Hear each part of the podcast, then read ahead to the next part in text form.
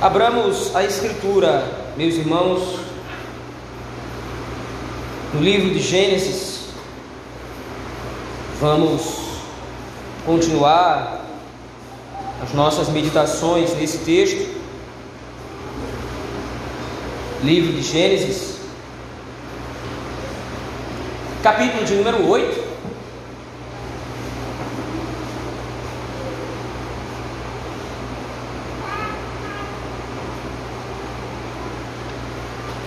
Hoje nós veremos do versículo 1 ao versículo 19.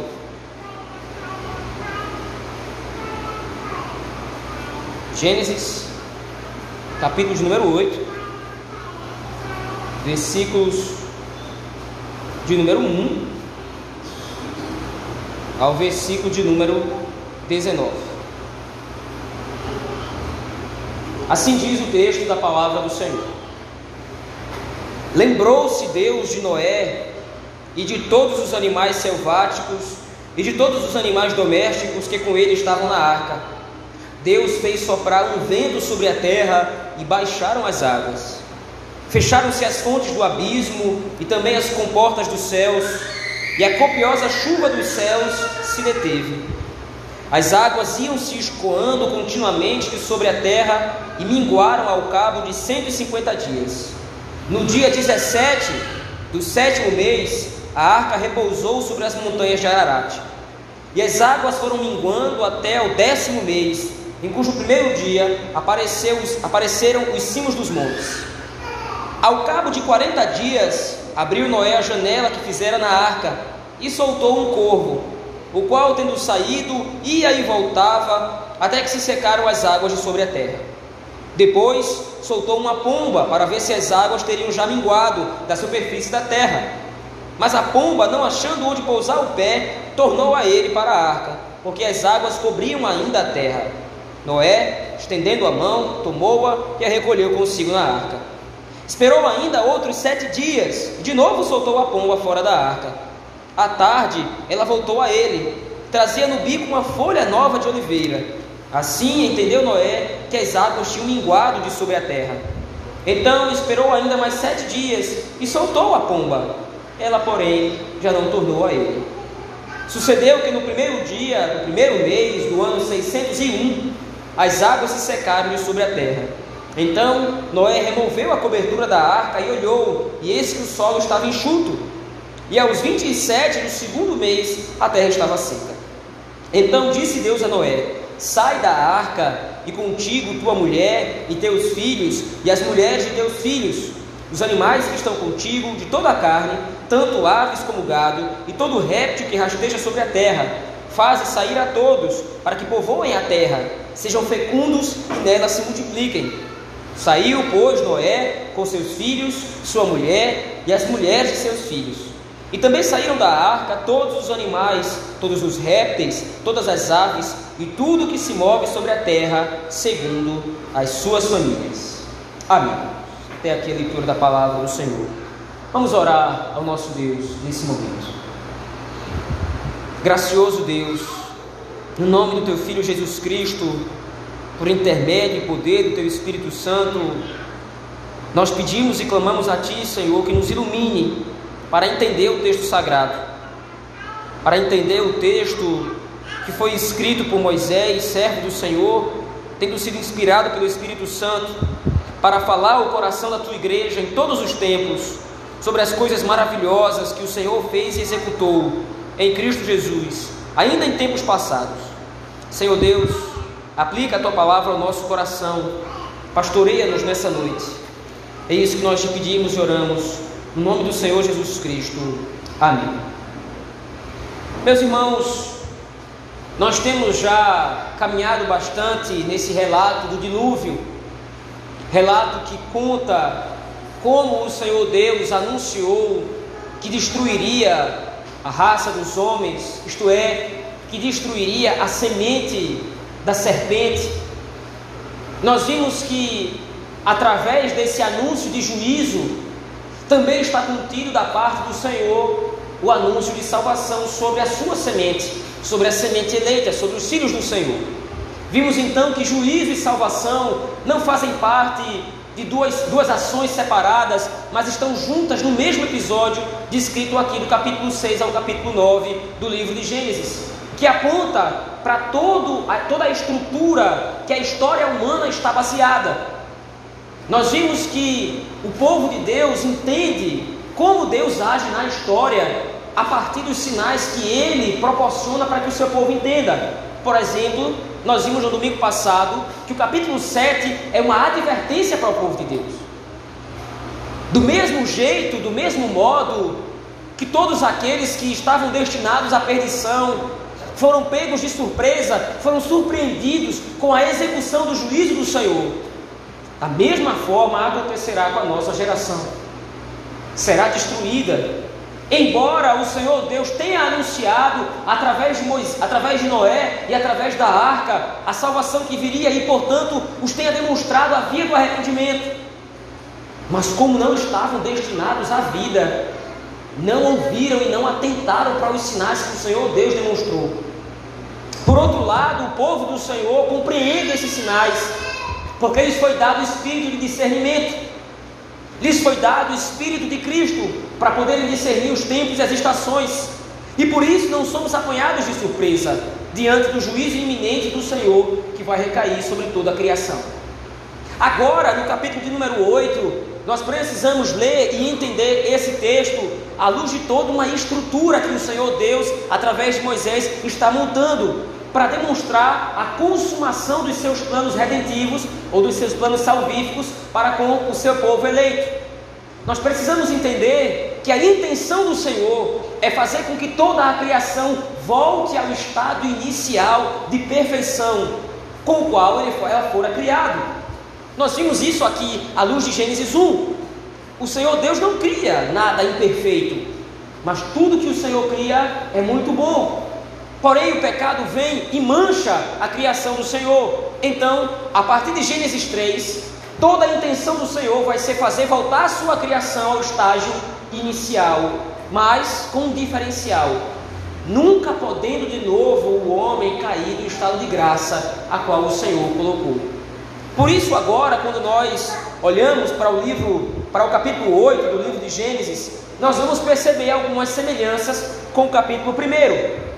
Veja, assim como Moisés estrutura o capítulo 4 em paralelo com o capítulo 5 para falar da semente de Satanás e da semente que descende do Senhor, da mesma forma ele estruturou o capítulo 8 em paralelo com outros textos que ele está escrevendo da palavra do Senhor. Veja, por exemplo, a semelhança do capítulo 1, versículos 1 e 2 do livro de Gênesis. O texto nos diz assim: No princípio criou Deus os céus e a terra. A terra, porém, estava sem forma e vazia. Havia trevas sobre a face do abismo e o Espírito de Deus pairava sobre as águas. Esse é o texto do capítulo 1, versículos 1 e 2. Quando nós voltamos os nossos olhos agora para o livro de Gênesis, no capítulo número 8, nós vamos perceber que existe uma semelhança.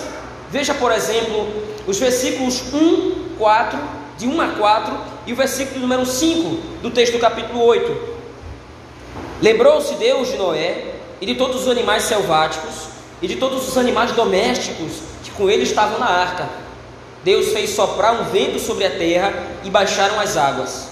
Então, você tem agora, nestes versículos de 1 a 4 e o versículo 5 também, você tem aqui a estrutura de uma criação desolada. O Senhor Deus, no capítulo 1, quando ele começa a criar a criação, essa criação está em desordem. Havia trevas sobre a face do abismo, o Espírito de Deus pairava sobre a face das águas, a terra era sem forma e vazia.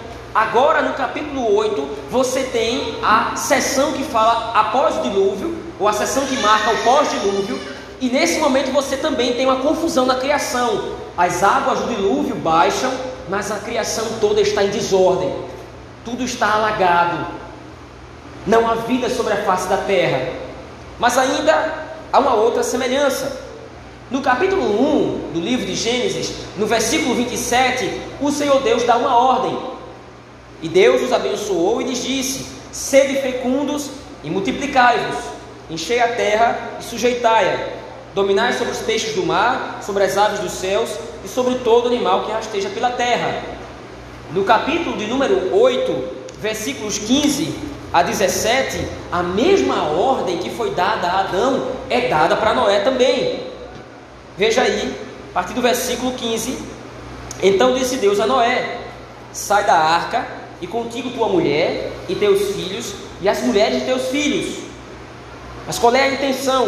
Veja aí o versículo 17: Os animais que estão contigo de toda a carne, tanto aves como gado, e todo réptil que rasteja sobre a terra, faça sair a todos. Para quê? Para que povoem a terra, sejam fecundos e nela se multipliquem. Então, qual é o ponto em questão aqui que está sendo trabalhado por Moisés? Ele está fazendo a comparação entre o momento da criação e o momento da criação depois do dilúvio. Que qual é o ponto? A intenção de Deus agora, depois do dilúvio, é fazer com que a criação volte àquele estágio inicial de perfeição e de ordem. E ele vai fazer isso agora através de Noé. Noé vai ser o segundo Adão, ou aquele responsável por fazer com que a criação volte à ordem inicial. Então, o que nós estamos vendo ao longo desse capítulo 6, 7, 8 e 9 é que o Senhor Deus está revelando para o povo de Israel, através de Moisés, que as suas intenções sempre foram fazer com que o mundo fosse redimido. Mas veja, qual é o contexto de Gênesis, mais uma vez? A peregrinação no deserto o Senhor Deus já havia prometido para o povo de Israel uma terra que manda leite e mel. A terra que o Senhor Deus prometeu a Abraão, a Isaac e a Jacó. Mas ainda assim, essa terra que mana leite e mel, apesar de ser uma terra boa, apesar de ser uma terra agradável, ela não é a terra final. Quando nós vemos, por exemplo, o escritor aos Hebreus falando sobre a fé de Abraão, vai dizer, ele vai testemunhar que Abraão estava esperando uma pátria celestial. Ele não estava esperando desfrutar ou usufruir do leite e mel da Canaã terrena. Ele estava aguardando e esperando a Canaã celestial. Então, o que dá movimento à história da redenção é a promessa de Deus de um novo céu e nova terra. O que dá movimento à história, o que dá movimento à existência do povo de Deus, o que nutre as esperanças do Senhor são as promessas. Então, Moisés agora está redigindo o capítulo de número 8, mostrando para o povo de Deus as semelhanças entre o relato da criação em Adão e o relato da recriação em Noé. Moisés está demonstrando: olha, vocês estão rumando para uma terra, mas o fim de vocês não é lá. Promessa do Senhor engloba a redenção do cosmos inteiro. A promessa do Senhor engloba a redenção do universo inteiro. Tudo será recriado, tudo será novo e tudo será diferente. Vocês estão indo para uma terra, mas nessa terra habitam povos idólatras. Vocês estão indo para uma terra que mana leite e mel, mas nessa terra há povos pagãos, povos que são rebeldes contra o Senhor, povos que não conhecem o nosso Deus. E lá vocês vão ter que entrar em conflito com esses povos. Vocês vão ter que despropriá-los ou expropriar esses povos da possessão da terra. Vocês vão precisar expulsá-los, porque o Senhor os está julgando. Mas ainda assim haverá conflito, haverá guerra. Mas veja, depois do anúncio do juízo da parte de Deus, depois do anúncio do juízo da parte do Senhor, Moisés agora faz o povo de Israel lembrar da redenção final. A peregrinação de vocês não acaba em Canaã. A peregrinação de vocês não termina quando vocês entrarem nos limites da terra que mana leite e mel. A peregrinação de vocês termina quando Cristo Jesus, quando o Messias vier e restaurar toda a criação. mesma forma, meus irmãos, é assim que o texto de Gênesis é aplicado para nós hoje. O que está sendo mostrado em Gênesis capítulo 8 é a promessa de Deus. Os planos do Senhor se mantêm intactos. Porque de repente alguém poderia, entendendo a história de Noé, dizer: oh, Mas o que foi que aconteceu depois do dilúvio? Veio a destruição e varreu toda a terra, e é isso? E acabou? O Senhor Deus deseja se relacionar com o seu povo, não no mundo caído.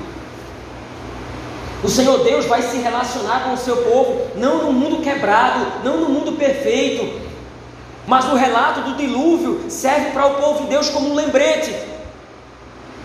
Por que, que nós temos tanta repetição dos mesmos relatos aqui? É para demonstração do povo, para demonstração para o povo de que Deus deseja restaurar a criação. E é num mundo novo, no novo céu e nova terra, onde habita a paz e a justiça, que o povo de Deus vai habitar. Agora, sem o conflito com outros povos.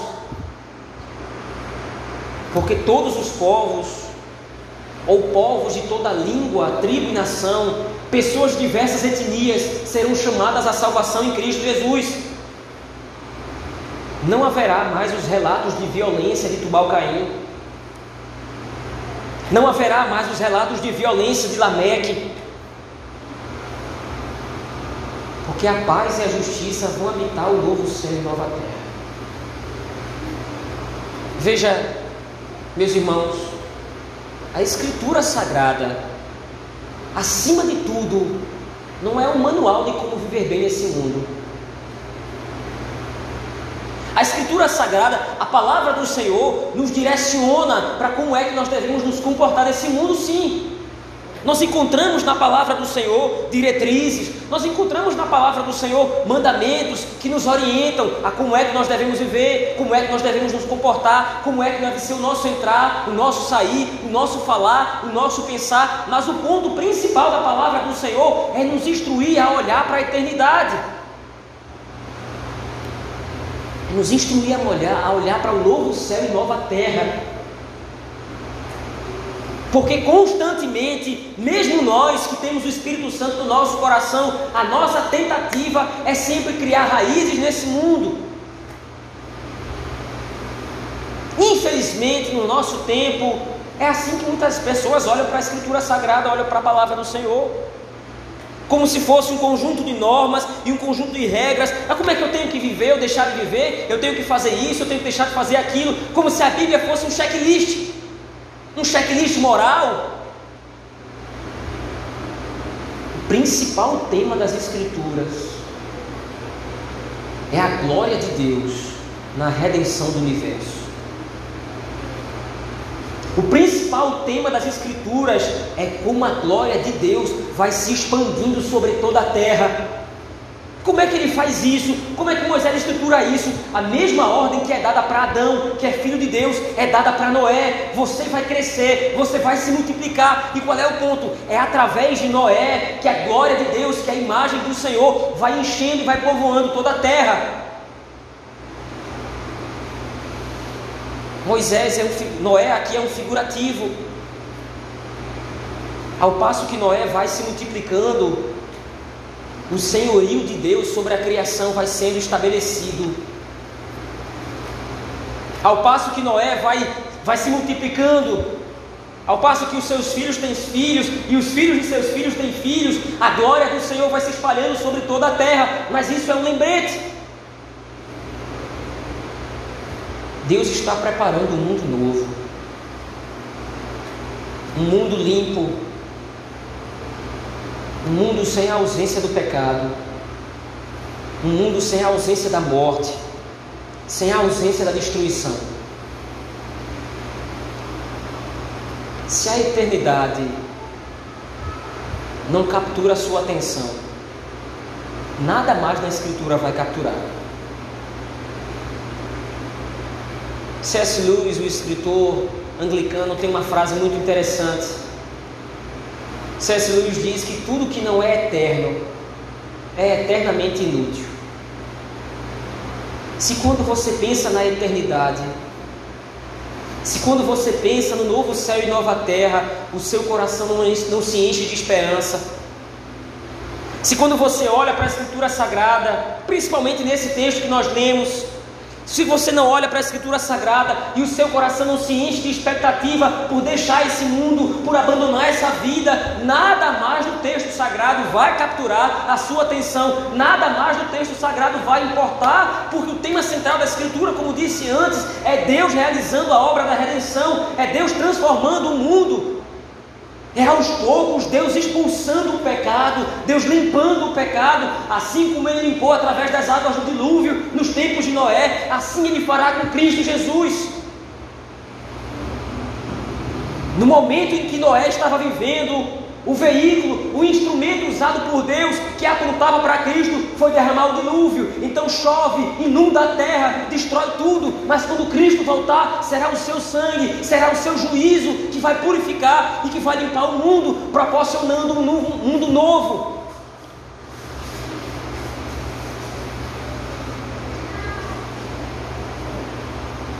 Se isso não enche o seu coração de esperança,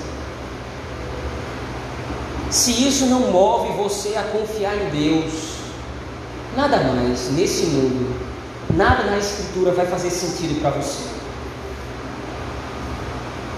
Se as suas expectativas estão aqui,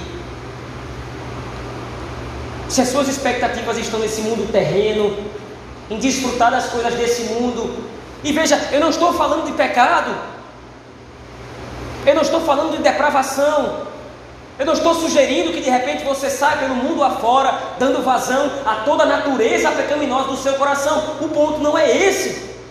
O ponto é, de maneira muito justa, às vezes, aos olhos do mundo, nós podemos estar com o nosso coração fincado aqui. É no trabalho, é nas coisas desse mundo, é nas riquezas, é nos bens. Veja, não é necessário que você tenha uma ação pecaminosa para estar comprometido ultimamente com esse mundo. Se a sua perspectiva de vida é materialista, é existencialista, se nada mais importa, se nada mais motiva você a viver, a olhar para Cristo, a olhar para o futuro, o que é que vai fazer sentido para você? É isso que Moisés está dizendo ao povo de Israel. Não é os bens, ou não são os bens que vocês vão desfrutar na terra da, da aliança. Não são os bens de Canaã que motivam vocês, é a redenção final. A terra mana leite e mel, o que você plantar dá. Vocês vão se viver abastados, vocês vão viver bem se vocês obedecerem os mandamentos do Senhor, mas vocês não podem esquecer que Canaã não é o destino final. Canaã é só um pit stop, é só uma parada. Os olhos de vocês precisam estar no novo céu e nova terra. Cristo não vai ser enviado, o Messias não vai ser enviado para remir Canaã. O Messias vai ser enviado para redimir o universo.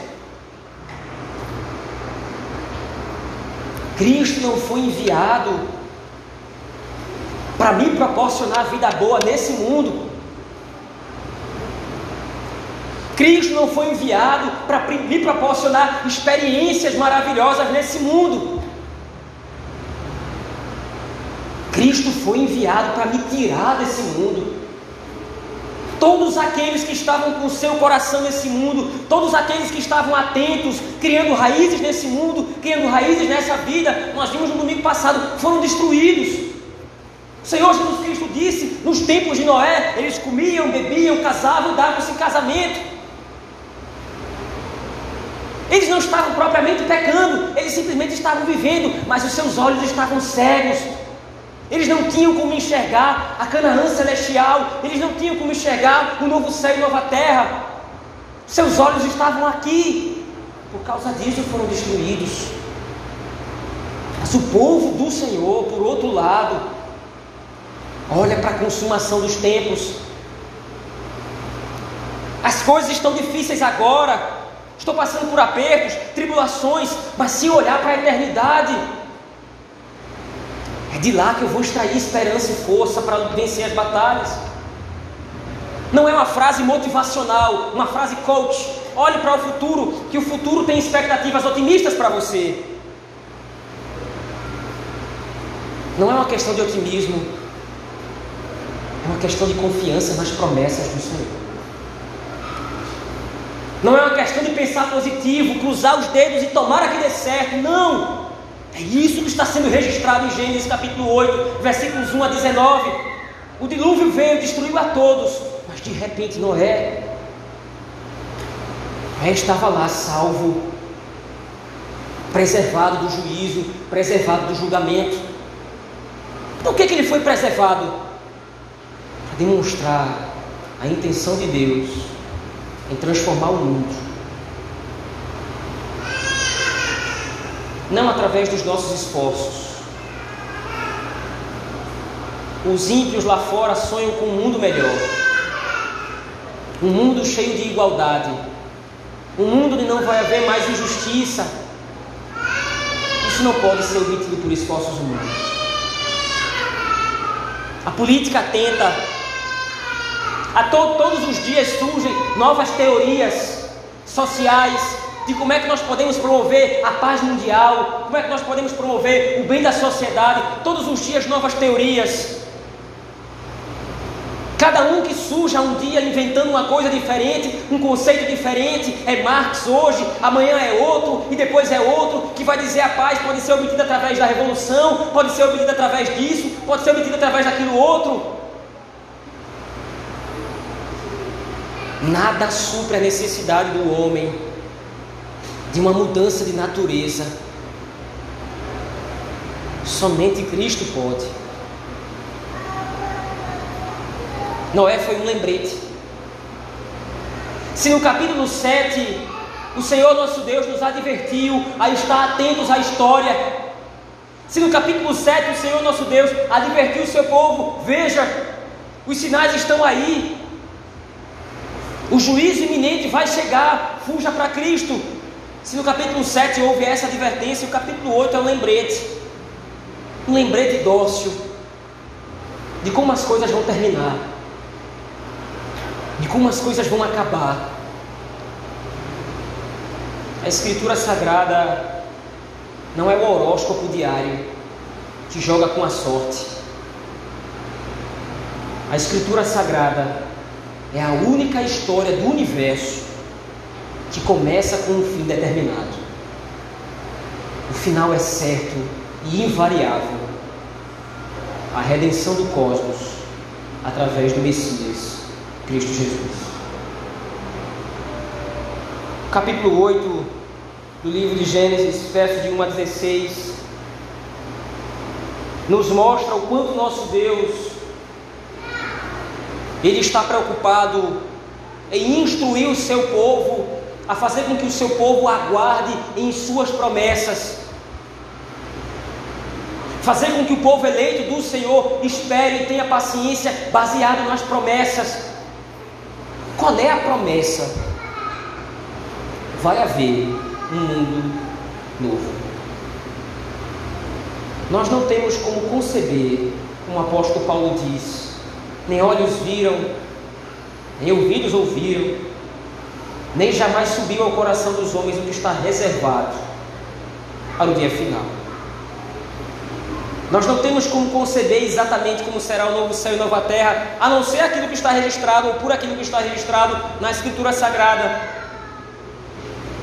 Mas a maior informação que a Escritura nos dá é a que nós precisamos para descansar o nosso coração, mesmo vivendo nos dissabores e sofrimentos dessa vida. Não haverá mais pecado.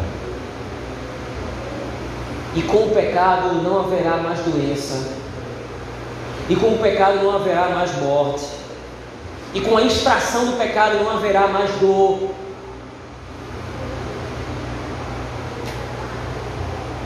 Porque Cristo se encarregará de limpar dos nossos olhos toda lágrima e do nosso coração toda impureza. Capítulo 8 de Gênesis verso de 1 a 19, nos mostra que o sacrifício de Cristo Jesus não executa somente a redenção, mas também nos serve como lembrete. Assim como a arca estava demonstrando para Noé toda a graça do Senhor e todo o favor de Deus em relação ao seu povo, a cruz de Cristo nos mostra o quanto Deus está comprometido em nos salvar. Nada foi suficiente aos olhos de Deus para garantir a promessa. Nada foi suficiente aos olhos de Deus, nada foi maior aos olhos de Deus do que o penhor do seu próprio filho sendo sacrificado. Ele sacrificou seu próprio filho para determinar e declarar: Eu estou profundamente comprometido em redimir o meu povo e redimir toda a criação. Cruz de Cristo nos mostra o quanto Deus leva as suas promessas a sério. A cruz de Cristo nos mostra o quanto Deus está comprometido em nos salvar. Quem morreu na cruz não foi um homem comum. Quem morreu na cruz não foi um revolucionário. Quem morreu na cruz não foi um líder político. Quem morreu na cruz foi o Filho de Deus para nos dar vida eterna. Por isso, estar reunidos, estarmos todos reunidos aqui hoje, estar aqui hoje em nome de Deus, cultuando ao Senhor, demonstra a nossa fé. Nós não estamos aqui em vão. Nós não estamos aqui porque temos uma fé cega, uma fé irracional. A nossa fé está baseada nas promessas do Senhor. Está aqui hoje indica que você crê no novo céu e nova terra. O tempo que nós desfrutamos no culto público, na presença do Senhor, é um pequeno aperitivo e um demonstrativo de que o nosso coração está na eternidade, aguardando o dia em que seremos todos redimidos e veremos a transformação da criação para a glória de Deus. Que nós possamos então, meus irmãos, observar que Cristo Jesus na cruz do Calvário nos lembra o mundo não é o ponto final. O mundo não é o fim da jornada. É só uma parada. É só um pit stop. Para o grande final que nos aguarda. Um mundo novo, onde habita a paz e a justiça, quando estaremos diante de Deus, em Cristo, para sempre. Vamos orar ao Senhor, meus irmãos. Pai bendito, nós oramos ao Senhor porque nós cremos. Nós estamos aqui reunidos hoje, Senhor, porque nós cremos. Nós louvamos o teu nome porque nós cremos. Nós te obedecemos e obedecemos a tua palavra porque nós cremos. E nós cremos não pelas nossas próprias forças, mas porque o Espírito nos salvou em Cristo Jesus e nos deu fé para acreditar no Messias, no Filho de Deus encarnado, que veio a esse mundo para nos redimir e não somente a nós, para redimir a criação inteira, voltando a criação para o seu Criador, em perfeito estado. Obrigado, Senhor, por ter deixado para nós um lembrete de que o Senhor está profundamente comprometido em nos redimir e nos salvar, para a tua honra e para a tua glória. Assim como Noé saiu da arca a salvo do juízo vindouro que iria cair sobre o mundo, assim nós sairemos intactos do juízo que recairá sobre esse mundo, porque estamos guardados na arca que é Cristo. Sairemos para um mundo novo, recriado, a tua imagem, para a tua honra e tua glória. Por isso nós oramos, Senhor, agradecidos por isso. Em nome de Jesus Cristo é que nós oramos, pelo poder do Espírito, a Deus o Pai. Amém.